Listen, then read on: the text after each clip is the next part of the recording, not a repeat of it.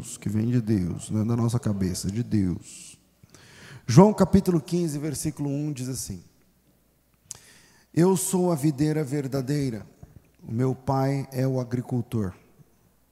Todo ramo que estando em mim não der fruto, ele corta. E todo ramo que dá fruto, ele limpa. Outra versão, ele poda. Para que produza mais fruto ainda. Vós já estáis limpos pela palavra que vos tenho falado. Permanecei em mim, e eu permanecerei em vós. Como não pode o ramo produzir fruto de si mesmo? Se não permanecer na videira, assim, nem vós o podeis dar, se não permanecerdes em mim. Eu sou a videira verdadeira, vós os ramos. Quem permanece em mim e eu nele, esse dá muito fruto, porque sem mim nada podeis fazer. Amém. A gente, a gente vive a, a ditadura da autonomia. 20 anos atrás, não, 200 anos atrás, quem imaginava que seria possível falar com uma outra pessoa estando numa outra cidade em viva voz, falar ouvindo a pessoa. Porque o que a gente tinha para viver nessa, há 200 anos atrás era o telégrafo.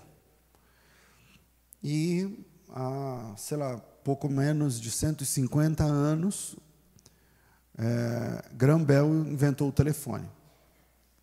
E aí, através do telefone, isso é resolvido, você pode falar com a pessoa e ouvir a pessoa. Agora, imaginar, e aí já é da nossa época, porque todo mundo aqui, quando nasceu, já existia telefone. Mas é, eu sou de uma. De um, eu, eu, já estou ficando velho, né? então eu sou de uma, de uma época, o meu namoro, eu, eu, morava no Mato Grosso do Sul, a Vanessa aqui em São Paulo, quando a gente se conheceu. Então, quando a gente decidiu que íamos namorar, é, foi muito difícil, porque já era no começo do celular, mas quase ninguém tinha. Logo, quando a gente começou a namorar, não tinha celular. Depois, quando a gente era noivo, assim, já, já tinha celular. Mas celular era um negócio fora do no, comum para pobre. Então, não, eh, era fora do, do, nossa, do nosso raio de possibilidade. Então, a gente vivia como? É, carta e orelhão né, a ficha cai, que é uma beleza quando é interurbana. E tinha, quem é velho vai saber. Quando passava das 10 da noite, quando passava das 10 da noite, aí a Telesp melhorava aqui, paz. E aí a ficha caía menos, não era tão igual igual antes das 10. Então, só que tinha outro problema, que lá no Mato Grosso é uma hora a menos do que aqui. Então, para eu esperar que aqui fosse 10, lá tinha que ser 11. É, eu, aí eu tinha que esperar lá, depois das 11, para mim, era depois das 10 aqui. Enfim, era uma luta terrível. E aí a gente ficava pensando, ah, eu queria ver é, como você está, que roupa que você está agora, como que é, não sei o quê. Hoje, hoje, você vê no relógio a pessoa, igual aqueles relógios de filme antigamente, você olha e vê a pessoa. Né? Quem imaginava eh, que seria possível usar o telefone, por exemplo, sem estar ligado num fio de energia ou de, de, de telefonia há poucos anos atrás? Há poucos anos atrás. Né? Quando inventaram o telefone sem fio, quem tinha telefone sem fio? Rico. Só nas novelas que tinha telefone sem fio, aquele telefone gordo assim que a pessoa pegava, tal, daqui a pouco tem telefone daquele dentro do carro e, e tudo. Enfim, é, em 73 a telefonia eh, celular foi inventada, mas aqui no Brasil chega no fim dos anos 90, né? Em 73 um cara chamado Martin Cooper, um engenheiro da Motorola, ele ele convocou uma coletiva de imprensa para falar da, dessa possibilidade, dessa dessa invenção. Ou seja, cada vez mais a gente vai se tornando autônomo. Ou seja, você é, você está sozinho, mas você tem um aparelho que te conecta com o mundo. Hoje é o dia que a, a rainha da Elizabeth faleceu, né? 90 e quantos anos? 96. É, porque todo mundo sabe. Há 30 anos atrás, ninguém ia saber. Só, só ia saber se assistisse o Jornal Nacional. Há poucos anos atrás, você ia saber essa história quando você chegasse em casa e ligasse a TV e tal. E quem era o, quem é mais. Eu já me coloquei como velho, beleza, eu não tenho problema com isso. Mas quem é velho profissional mesmo, o velho de tarja preta, respondia até o Cid Moreira. Quem lembra dessa época? Hã? Isso. E aí a pessoa falava boa noite, o que a pessoa em casa falava? a pessoa metia boa noite também. E sério, né? ficava olhando, o que, que foi? Você está entendendo? Hoje, a gente sabe da notícia da morte da Rainha Elizabeth quase junto com a família. Aliás, a gente soube junto, né? Porque mandaram chamar a família primeiro, não sei o que. Mas quando manda chamar todo mundo no hospital, manda chamar todo mundo no hospital, é o quê? Então, quando mandou chamar, chamar a família, era antes do almoço. E eu olhei e falei assim: eu acho que a, eu acho que a rainha morreu. Aí o pessoal que estava comigo falou assim: sério? Eu falei: estão mandando chamar todo mundo no hospital. Então, a gente fica sabendo quase ao mesmo tempo. É um desastre, é uma catástrofe. A gente está sabendo aqui enquanto a pessoa está chorando lá. Não é igual antigamente. Outro exemplo de autonomia: os carros elétricos de hoje, eles são híbridos entre elétricos e a combustão e faz com que gastem menos é, combustível, né? menos dinheiro, menos repercussão do dinheiro no bolso, tal, rodam várias centenas, centenas e centenas de quilômetros sem precisar abastecer. Bom, o primeiro carro fabricado foi em 1900 e pouco, fabricado em série, eu falo, que é o Ford T. O Ford T, ele fazia, ah, tem que dar um Google aí, 5, 8 quilômetros com litro de, de combustível, e cabia pouco combustível, quer dizer, a autonomia era super curta. O, esses dias atrás, numa quinta-feira, eu fui pregar no Mato Grosso, eu abasteci o carro aqui e cheguei lá. Né? Abasteci o carro aqui e cheguei lá no Mato Grosso, sem parar para abastecer. Então, a busca por autonomia, a busca por economia, estão dando o tom para a nossa geração em vários aspectos. Em vários aspectos. É, carros que não precisam abastecer tantas vezes, aparelhos cada vez mais autônomos, sem falar da energia fotovoltaica, e, sem falar da internet. Eu não estou nem falando aqui direito da, da questão da, da, da internet, você está ligado o tempo todo por vários dispositivos e tal. A pandemia nos ensinou que a tecnologia, eu estou falando por mim, eu tenho uma empresa e lá a gente aprendeu na pandemia que a tecnologia pode possibilitar que a gente tenha uma vida cada vez mais conectada, ao mesmo tempo que a gente pode viver cada vez menos perto das pessoas. E é curioso esse negócio. Você se conecta cada vez a mais pessoas virtualmente, mas você não vê essas pessoas. Você não, não semana passada foi semana passada que eu tive que terminar o programa aqui, mas, o programa não, meu Deus, o, o culto. Que eu, foi a semana passada, né, que eu tinha uma mentoria. Eu falei, olha, eu vou sair mais cedo porque eu tenho uma mentoria, beleza. Então eu saí daqui, deixei aqui com a Vanessa, terminando o culto, não sei o que, acho que eu devo ter saído uns cinco minutos antes, dez. Fui para o gabinete pastoral e lá eu tinha uma, uma reunião de mentoria e me conectei com centenas de pastores do Brasil, de fora do Brasil, eu estava coordenando uma mentoria, quem ia falar era o Silas Malafaia, e eu na direção. E eu entrei daqui, o Silas do Rio, eu nem sei se ele estava no Rio, eu nem perguntei que lugar ele estava. Eu não lembro se ele estava, nem não perguntei, porque naquela mesma semana ele estava em Portugal, pode ser que ele estava lá ainda, não sei. Então, eu daqui, ele sabe lá Deus de onde, outros centenas de pastores de outros lugares, pronto, a reunião começou. Antes da Vanessa terminar o culto aqui, eu já estava online. E até onde isso é bom?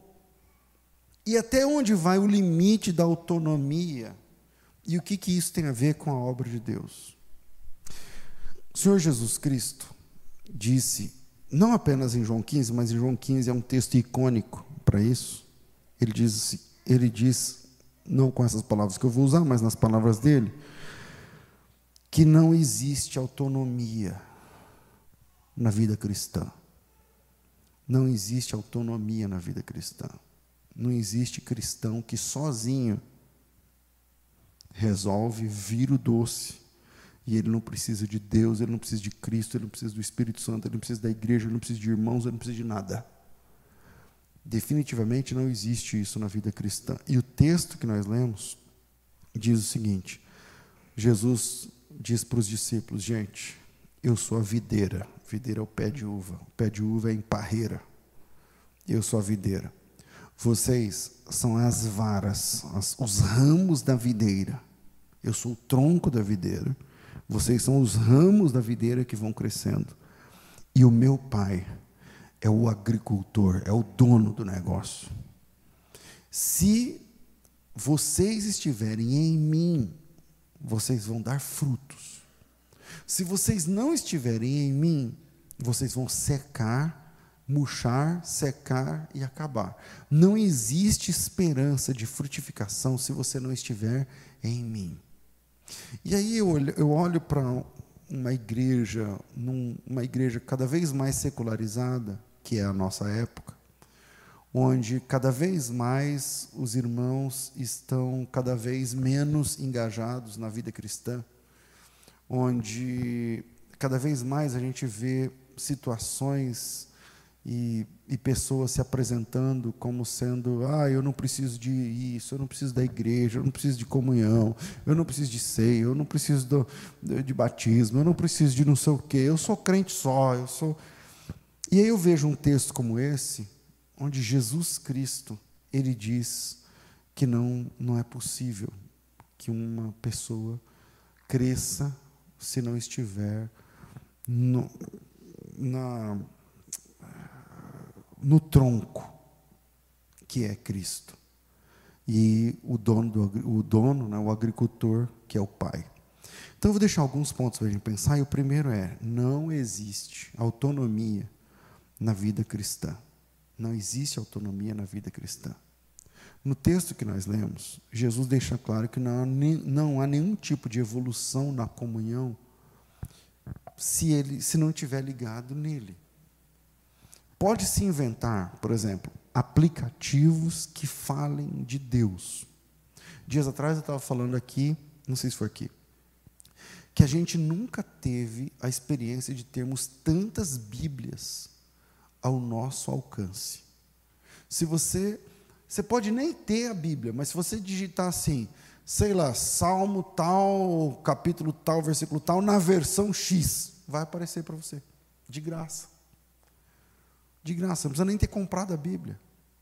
Se você perguntar o que o Dr. Russell Shedd fala sobre tal texto, vai aparecer para você. Você não tem nem que comprar. A gente nunca teve uma vida cristã tão entupida de material, de Bíblias, de livros, de referências, de conteúdos. Eu nem sei quantos de Bíblia tem aqui no meu aparelho, nesse, nesse, na minha estante. Nas, eu nem sei quantas Bíblias eu tenho. Antigamente a gente sabia quantas Bíblias a gente tinha. Então, eu lembro quando eu tinha eh, cinco Bíblias, depois eu lembro quando eu tinha dez, depois eu lembro quando eu tinha dezoito, depois eu lembro quando eu tinha trinta. Eu não lembro, se você saber perguntar agora, eu não tenho a mínima noção de quantas Bíblias eu tenho. E aí, eu estou falando Bíblia, Bíblia física. Fora, online, fora. Ah, pastor, você está falando isso, eu só tenho três. Tá, mas e online? Não dá para saber. Então, há um, há um paradoxo, porque, num lado, a gente nunca teve tanto material disponível, porque eu sou crente numa época, a gente tinha a pequena enciclopédia bíblica do Orlando Boyer, a Bíblia, a única Bíblia de estudo que tinha era a Bíblia Schofield, é, em português, e, e o tesouro bíblico, não sei o que, tal, meia dúzia de material. Meia dúzia de material. Então, quem tinha essa meia dúzia tem uma biblioteca, acabou. O resto era livro normal, mas de pesquisa, fonte de pesquisa, ah, e a é, concordância exaustiva, que eu tenho também, de A a Z, todas as palavras da Bíblia. É o que a gente tinha para viver. Aonde está aquele versículo? Você pegava a, a, a essa que eu estou falando, como é? Concordância bíblica. A, a editora aqui de, de Minas Gerais lançou uma concorrente chamada Chave Bíblica Aí você tinha que abrir lá, aí vai lá, era com a letra B. Aí você vai na letra B, B, B, bu, bu, Ah, achei. Isso aqui é Isaías, capítulo tal, versículo tal. Era uma mão de obra. Quem é dessa época? Era nem, quase ninguém. Era uma mão de obra terrível para você fazer uma exegese de um texto, para você, para você preparar um sermão, para você fazer um estudo bíblico, dar uma aula na escola bíblica da igreja.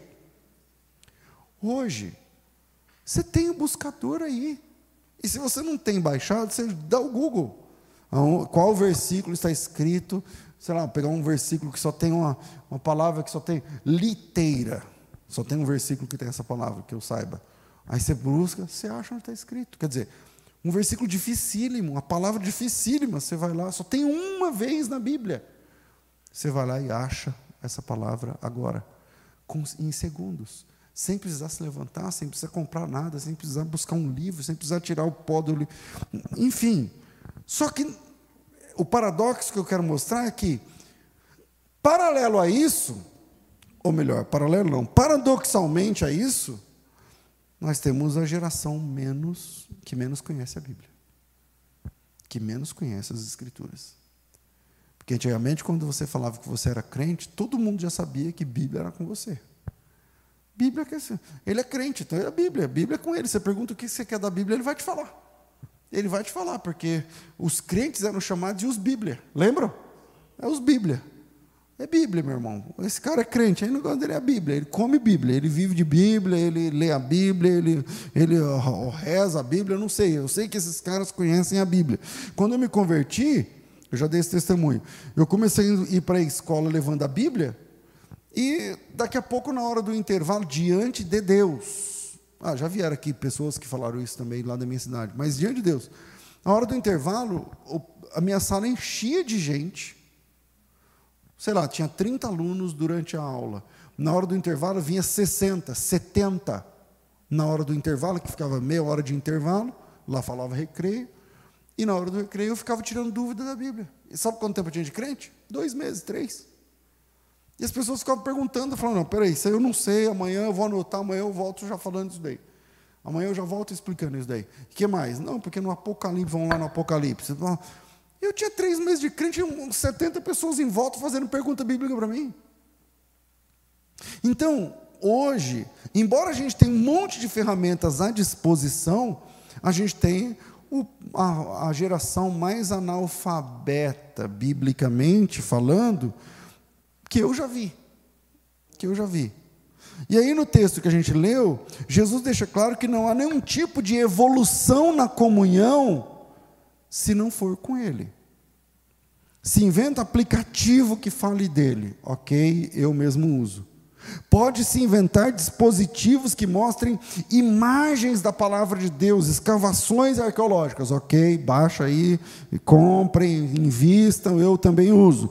Pode-se inventar ou usar novas tecnologias para avisar você que é hora de orar, para mandar um versículo para você logo pela manhã, você escolhe o horário que você quer receber o versículo. Eu quero receber um versículo quando for 7h15 da manhã, que é o meu horário, de não sei o que lá. Mas mas nenhuma tecnologia substitui os joelhos dobrados e a comunhão com Deus na hora da oração. E Jesus Cristo, ele diz o seguinte: o texto que nós lemos mostra que Jesus está dizendo que nenhum galho pode subsistir se não estiver ligado nele, se não estiver com ele. Hoje, vamos falar sobre como estamos em relação a videira verdadeira. Eu sou a videira verdadeira. Vocês são os galhos. Nós somos os ramos. E eu queria falar sobre como estamos em relação à videira. Gente, Jesus Cristo fala muito sobre comunhão. Muito sobre comunhão. Presta atenção, depois você começa a ler a Bíblia, começa a ler o que Jesus está falando, e começa a pescar, começa a pensar, começa a, a separar os textos que Jesus está falando sobre termos comunhão com Ele. É surreal. É surreal. Se eu começar a citar textos aqui, a gente não para. De verdade, a gente não para. Cristo fala muito sobre comunhão e muitos de nós não damos a devida importância a isso. Esse texto, por exemplo, é um texto que trata estritamente da comunhão. Veja a continuação. Eu parei no versículo 5, quando Jesus fala: Sem mim nada podeis fazer. Mas continua o 6, ó. Se alguém não permanecer em mim, já é a comunhão. Ele está falando da comunhão. Se você não permanecer comigo, se alguém não permanecer em mim, será lançado fora, a semelhança do ramo, e secará. E o apanham depois e o lançam no fogo e o queimam. Se permanecerdes em mim e as minhas palavras em vós, pedireis o que quiseres e vos será feito. E nisto é glorificado meu Pai, em que deis muito fruto, e assim vos tornareis meus discípulos. Ou seja, ser discípulo de Cristo não é ser, não existe crente avulso. Um crente avulso andando pela vida. Aí você olha você, não sou crente. Ah, mas você é de onde? Você que toma ceia, você, como é a sua vida cristã? Não, eu só creio, eu creio, para mim eu creio e tal. E Jesus está dizendo: não, se você não permanecer comigo, se, se a gente não caminhar junto de fato, e aí o próximo versículo, eu estou lendo o 6, o 7, sei lá, ele diz, é, se permaneceres em mim, as minhas palavras em vós, pedireis o que quiseres, e você será feito. Fala, ah, pastor, está vendo? A gente pode pedir o que a gente quiser. e tem essa linha hoje das pessoas que acham que aqui é um vale, Jesus deixou um vale aqui, um cheque em branco, e você já vai começar a orar pela sua casa lá no, sei lá qual é o bairro mais caro de Campinas, qual é? Não, não tenho. Nova Campinas? Nem imagino. Está vendo que já tem uma divisão aqui entre os irmãos, né? Uns falam Nova Campinas, outros um do outro clama de um jeito, outros do outro, eu não sei. E aí, e esse texto não é um vale para isso. Jesus não está deixando um cheque aberto em branco, dizendo para você: está aqui, Roger, eis que eu te dou esse cheque, coloca o valor. Não é. Não é. E aí as pessoas que defendem essa ideia começam a dizer assim: não, é isso, é que você não sabe pedir. Se você souber pedir, você tem que determinar, você tem que definir, você tem que não sei o quê. Aí tem uma historinha que eu aprendi com o Ari, que ele fala o seguinte: ele contou essa história há muitos anos para mim. que eu, eu acho que eu não sei se eu contei para vocês. Que o cara era um fazendeiro, o dono da fazenda tal. E ele tinha que se ausentar e ir para a Europa, nas coisas dele lá fora. Tal. Ele chamou o administrador, falou para o administrador: cuida de tudo. Eu já deixei lá na, na, no armazém uma conta aberta em branco no, no seu nome no meu nome, só você chegar lá e falar e fala que, que você que é o meu administrador, ele já sabe e pode pedir tudo que você precisar, pra, porque daqui um ano ou dois eu volto. Beleza, o cara foi embora, uma fazenda linda, tal. Quando ele voltou, ele veio vindo a cerca, não tinha mais cerca, um mato tudo acabado, tomando conta, o capim seco, as vacas morreram, as criações, tudo caindo nos pedaços, e a casa grande, a casa da fazenda, entraram os animais, as criações entraram, acabou o telhado, acabou com tudo, e quando ele olhou a casa do fundo, que é a casa do cara, uma mansão. Aí chegou lá, o cara estava com uma televisão daquelas que, entendeu? Do tamanho do cara normal, e aí ele olhou e o cara lá só tomando uma água de coco, não sei o quê. E ele falou assim: meu amigo, você tá, o quê? E aí? Cadê minha fazenda? Cadê minhas coisas? E aí, o que aconteceu? Aí ele falou: não, não, está tudo bem. Eu, o senhor me deixou lá a conta aberta para mim, disse que tudo que eu precisava, era, pode, podia pegar. E eu entendi que eu estava precisando de um monte de coisa. E, e fui pegando, e a conta está aí. A conta está aí, está no seu nome, o senhor deixou uma conta aberta para mim no meu nome no seu nome, então tudo que eu pedi no seu nome está lá. E ele disse: Não, mas quando eu falei isso, eu estava pensando na fazenda. Eu estava pensando em você, nas suas coisas. Jesus disse: Você pode pedir tudo que você quiser. Mas ele estava pensando no reino. Ele estava pensando no reino. E veja a importância que Jesus dá à comunhão. No texto do Novo Testamento, o tempo todo, Mateus 18, 20. Porque onde estiverem dois ou três reunidos em meu nome, aí estou no meio deles.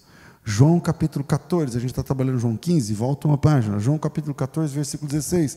E eu rogarei ao Pai, e ele vos dará outro consolador, a fim de que esteja para sempre convosco.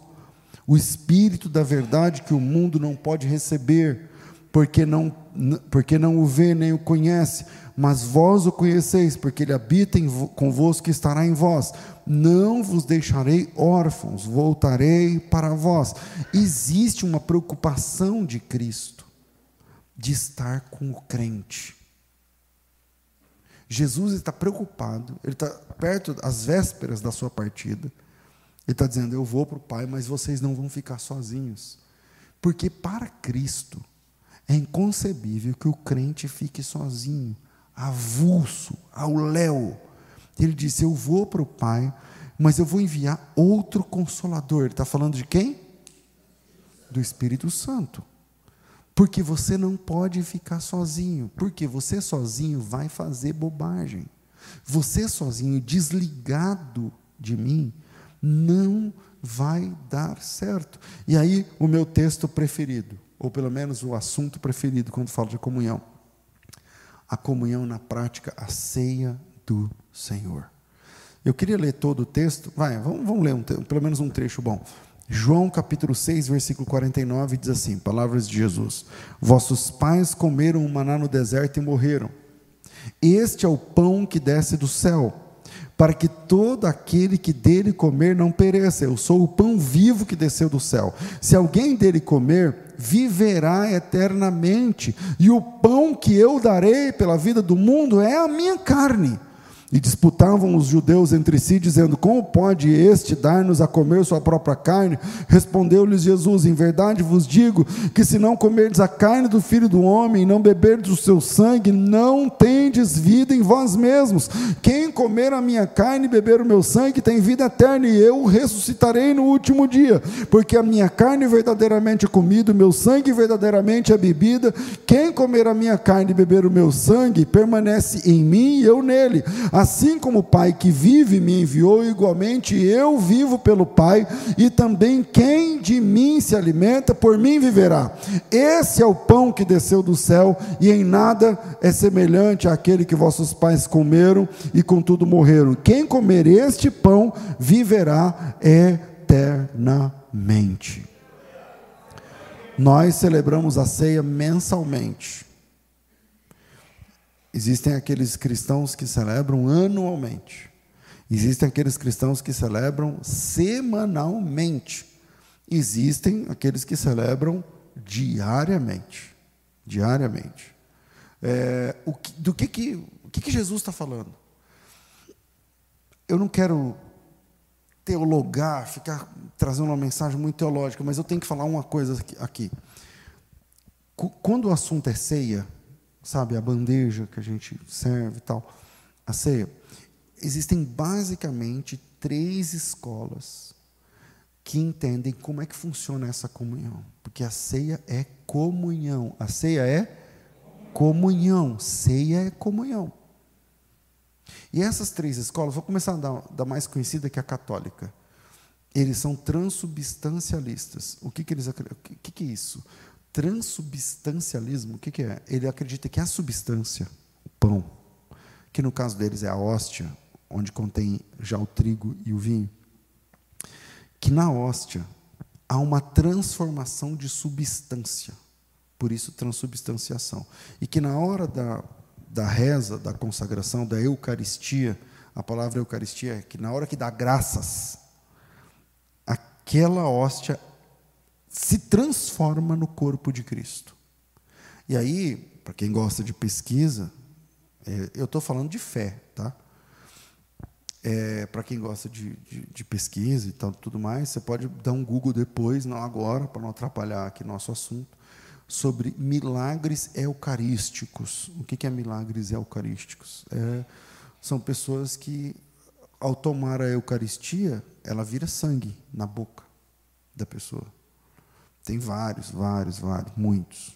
Aí você tem uma outra escola, que ela, ela, é, ela é de Lutero, por exemplo, os reformados, que era a escola do consubstancialismo. O que, que é isso? Eu falei que não queria teologar, e nós aqui no meio.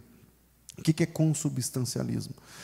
São a, a, o Lutero, por exemplo, ele acreditava que ele não acreditava que havia uma transformação de substância e que a hóstia vira carne.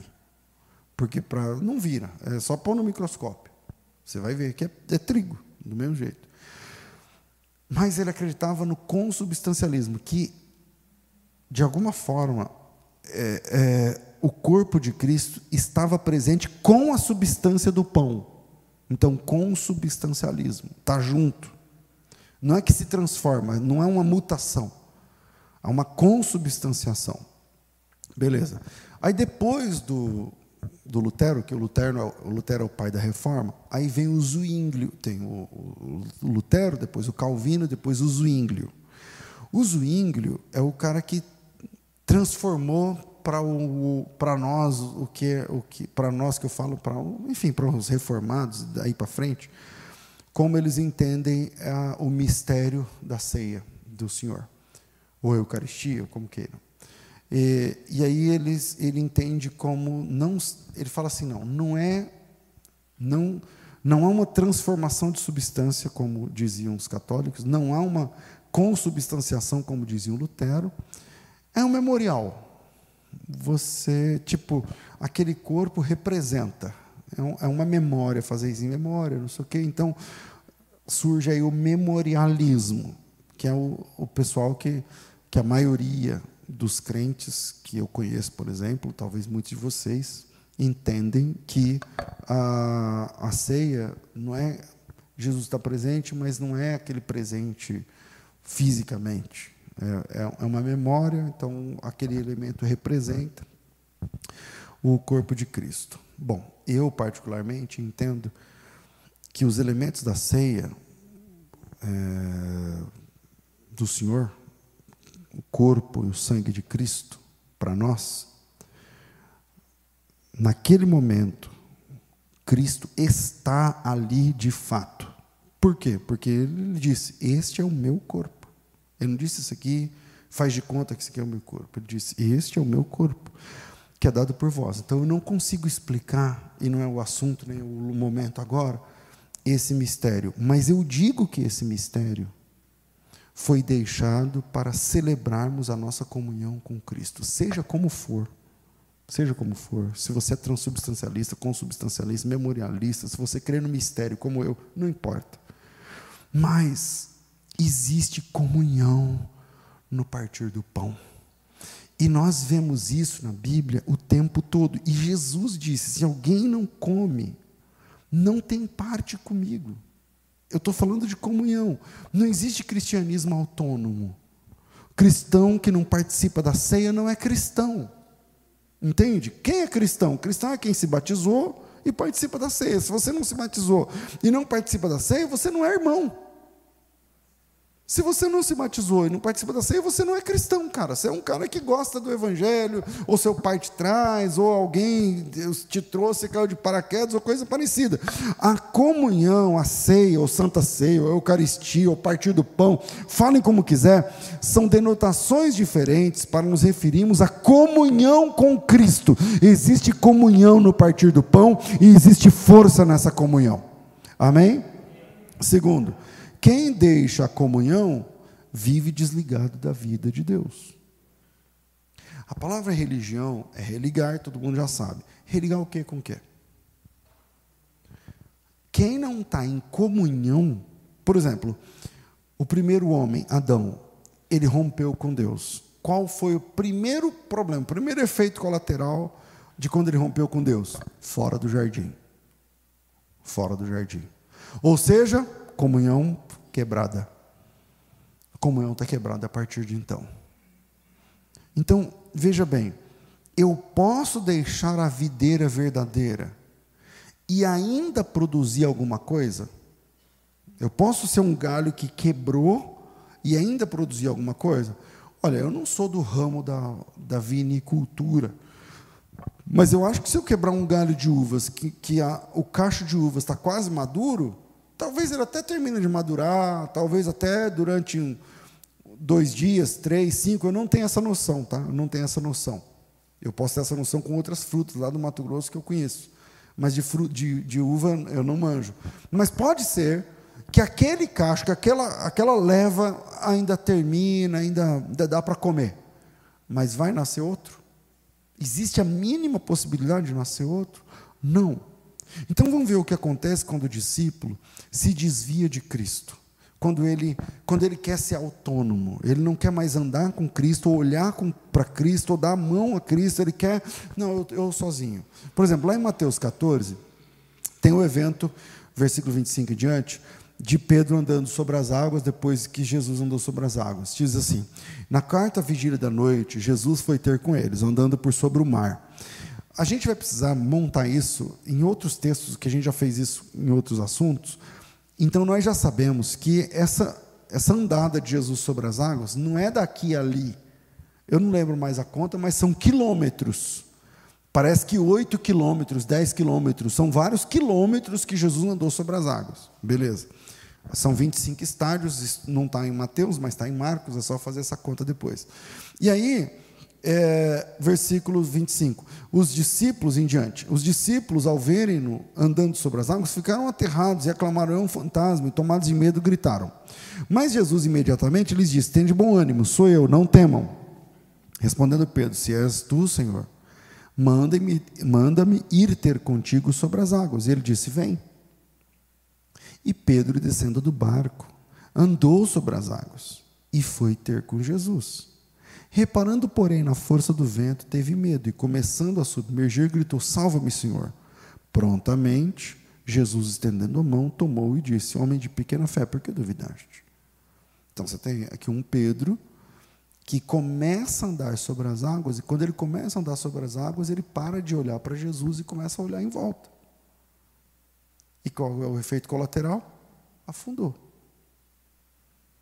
Veja, de um lado você tem Pedro, o marujo, o pescador, o homem do mar, o cara que conhece de, água, de mar, de peixe, de pesca e tudo mais, e de barco.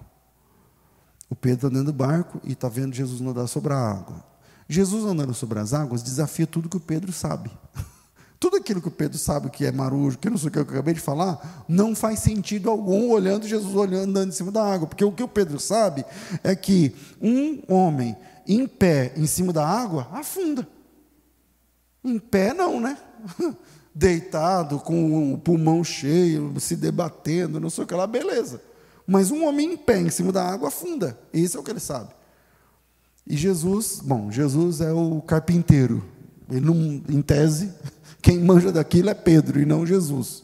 E aí ele fica olhando Jesus, abismado.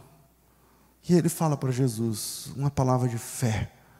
Se és o Senhor, então manda-me ir ter contigo. E Jesus, que gosta de nos adestrar sobre fé, fala uma palavra pequena. Qual é a palavra? Vem. Vem, meu filho, venha. E o Pedro sai do barco, pisa o primeiro pé. Eu não sei quantos metros ele andou, eu sei que Jesus vem andando longe. Talvez Pedro andou 50 metros, eu não sei, não dá para saber. Eu sei que na minha leitura, e talvez também, também fosse a sua, a gente fica lendo, parece que Jesus andou sobre as águas daqui a ali. Não, ele andou vários quilômetros. Então, quanto Pedro andou, não sei. Mas a Bíblia diz que Pedro, descendo do barco, andou por sobre as águas e foi ter com Jesus. E aí ele se desconecta de Cristo e começa a olhar para um outro lado. E quando a gente se desconecta de Cristo, a gente afunda, irmão. Quando a gente para de olhar para Jesus, a gente afunda. Foi assim com Pedro, foi assim com Moisés em relação a Deus. Ele parou de Ah, eu vou fazer do jeito que eu acho, porque eu já tenho esse cajado faz tempo, eu já sei como é que funciona, eu já tenho um esquema, eu já sei bater num jeito que vai dar água, que vai dar certo, eu já estou autônomo. Deu errado. Deu errado. Foi assim com os filhos do irmão de Moisés. Vamos lembrando aqui, o irmão de Moisés é o, o Arão, então os filhos dele são Nadab e Abiú. Foi assim com eles, trazendo fogo estranho. Não, já peguei a mãe, eu já sei fazer um fogo aqui que é uma beleza, e vai dar certo para o altar, e não sei o que, e tal. Fulminados. Foi assim com Adão e Eva. Não, eu vou experimentar essa fruta, porque essa eu nunca comi, isso aqui deve ser muito gostoso, e tal. autonomia foi lá, perder o paraíso. Então, eu estou no segundo, né? Quem deixa a comunhão o efeito colateral é viver desligado da vida de Deus. Dá para a gente ficar aqui em textos sobre texto, Sansão. Sansão, Deus falou para Sansão, meu, faz isso, isso, isso. Aí ele, não, eu acho que já estou bom, sou forte, eu sou o cara, não sei o quê. Como que ele termina? O Sansão é o cara que é de Deus, Deus, mano, ele nasceu por uma profecia, era forte, começa a livrar Israel, está tudo lá em Números 13 em diante. Como é que ele termina? cego, com os olhos arrancados, careca e um palhaço. Palhaço, literalmente. É, lá no texto diz assim: tragam Sansão para que nos divirta. O cara, o grande homem de Deus, termina como um palhaço, cego, careca, preso e fraco. Por quê? Porque tentou ser autônomo. Não existe autonomia na fé. Você não é o cara. Ah, mas eu orei, um aleijado andou. Pô, eu também já. Vi, o que, que tem? A gente tem que parar com essa bobagem. Esses dias veio uma pergunta. Pastor, Jesus disse que nós faremos obras maiores do que ele. Como são essas obras maiores? São em poder, são em glória, são em excelência, são em número, não sei o quê. Eu falei, bom, bom de fato, Jesus disse, né? É, eu não lembro qual é o texto agora, mas Jesus disse: vocês farão obras maiores do que eu faço, porque eu vou para o meu Pai. Ora, mas quem é que disse que é a gente que faz alguma obra? Quando Jesus disse vocês vão fazer, é no nome dele. Se é no nome dele, imagine que eu chego aqui e falo o seguinte: ó, eu vou pegar, eu não estou com a chave do carro aqui, vamos dizer que eu pego, esse aqui é a chave de um carro. Falo assim: ó, está aqui a chave desse carro, Estou te dando essa chave aqui em nome do pastor Pablo. O pastor Pablo me mandou, esse carro aqui é dele, está aqui a chave. Cara, você vai me agradecer, mas o abraço mesmo que você vai dar, e o agradecimento real, para quem que é? Para quem deu o carro. Eu só sou dando a chave. Eu só sou o cara que fala, está aqui a chave. Quer dizer, e a gente está se achando como não porque eu tenho comigo é assim se vo... e aí ouve os, os programas de rádio Veja os programas de TV. Se você não tem fé, vem pela minha fé, porque eu vou no monte, eu vou não sei o quê. Não existe cristianismo desconectado do Senhor Jesus Cristo. Jesus disse: Eu sou a videira verdadeira, vocês são apenas ramos. O meu pai é o agricultor. Se a vara estiver em mim, dá fruto. Se não estiver em mim, não funciona e acabou. Agora veja o que acontece quando estamos em Cristo. Em Atos capítulo 4, Atos capítulo. Oh meu Deus, está tarde já. Em Atos capítulo 4, versículo 15 diz assim: No dia seguinte, reuniram-se em Jerusalém. Isso aqui é o, é o resquício, é, o, é a sobra, é, o, é a repercussão da cura do coxo. Tem o cara que era coxo lá, o aleijado da, da Porta Formosa, não sei o que lá. Beleza. Atos 4, 5. No dia seguinte, capítulo 4, verso 5, reuniram-se em Jerusalém as autoridades, os anciãos, os escribas, o sumo sacerdote, Anás, Caifás, João, Alexandre, todos os que eram da linhagem do sumo sacerdote, pondo-se perante eles, os arguíram, né, os perguntaram: com que poder e em nome de quem fizestes isso?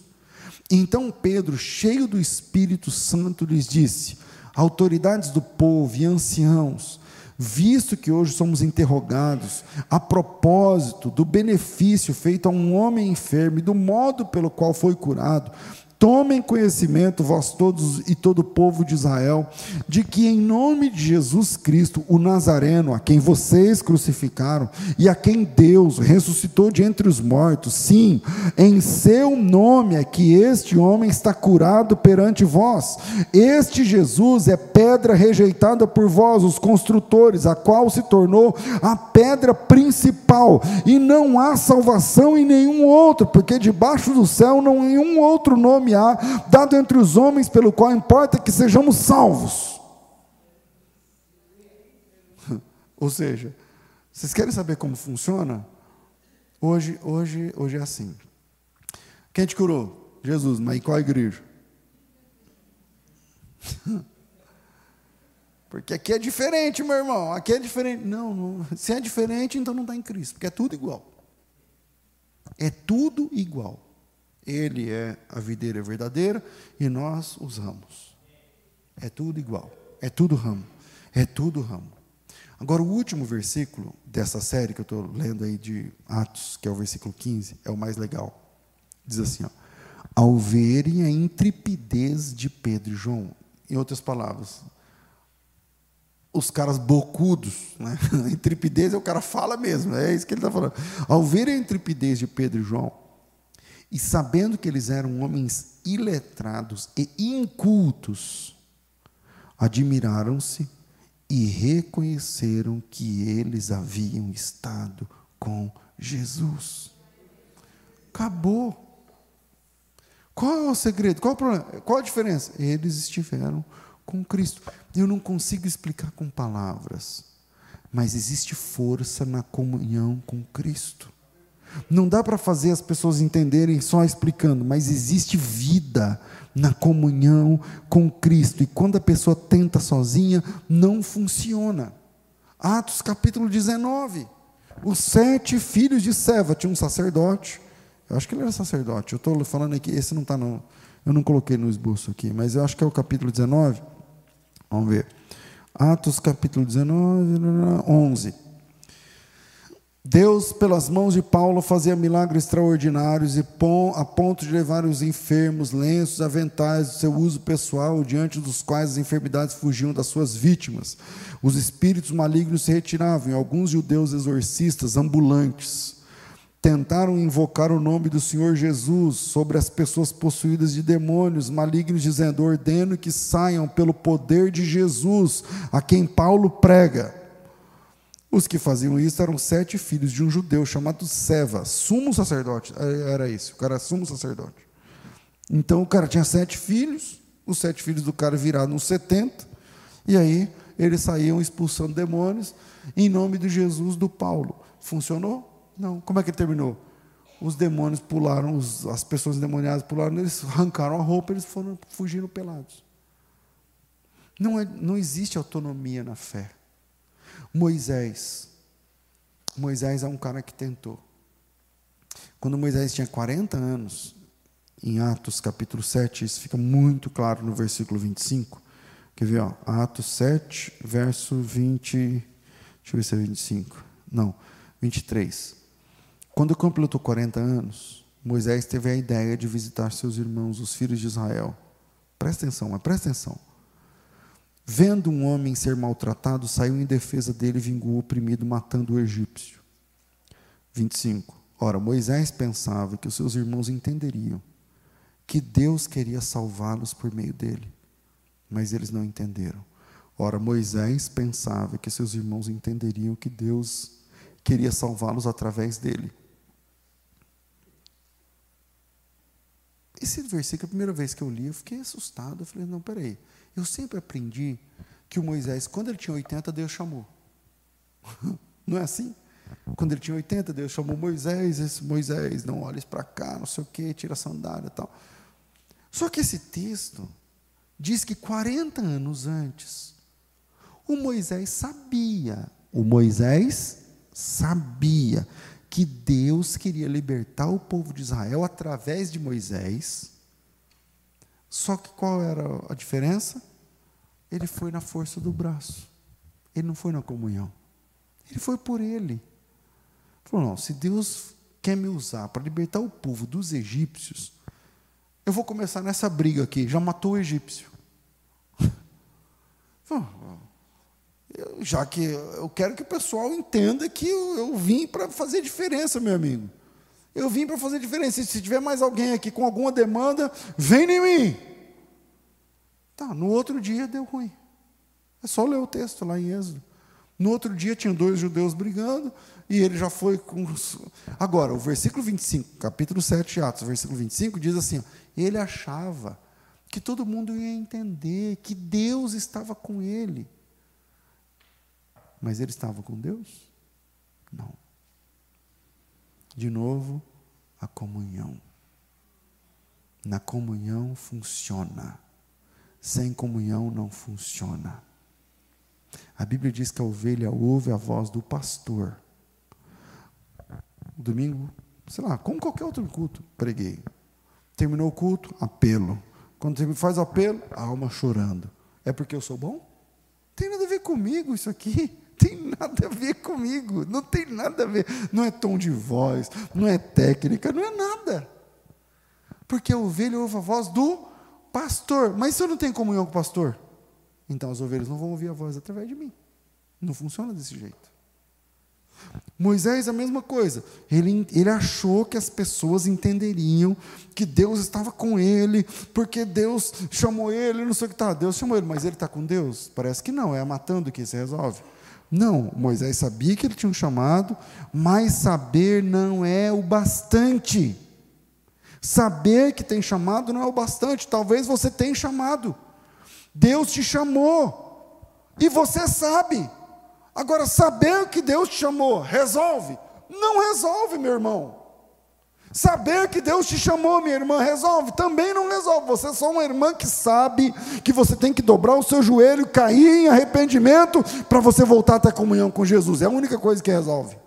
Porque a única coisa que resolve é comunhão. Existe poder na comunhão. E demorou 40 anos para cair a ficha do Moisés. E 40 anos depois, Deus chama Moisés. Moisés, oh, o fogo lá. E Deus fala, então, tira a sandália dos pés. Sabe o que Deus fala para Moisés? Eu sou o Deus de Abraão, Isaac e Jacó.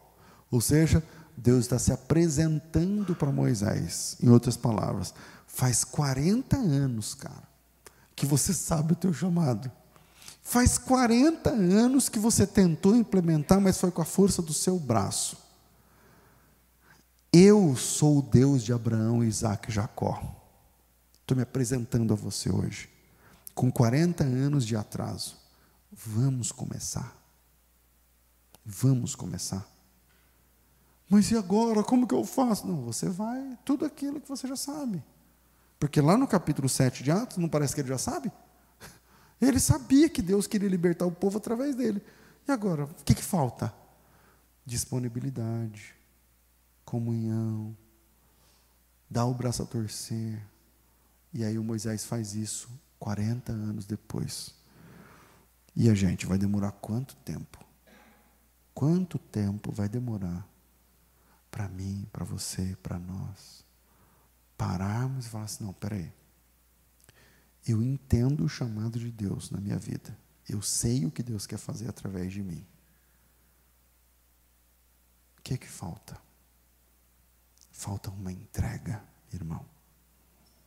Porque o que faltava para Moisés era essa entrega. E demorou 40 anos. Segundo o próprio Moisés, palavras do Moisés, ele perdeu o vigor, a fala, não fala bem mais, né? a, vitalidade, ele agora é um velho, ele tem 80 anos. Ok, serve, Deus trabalha com velho também.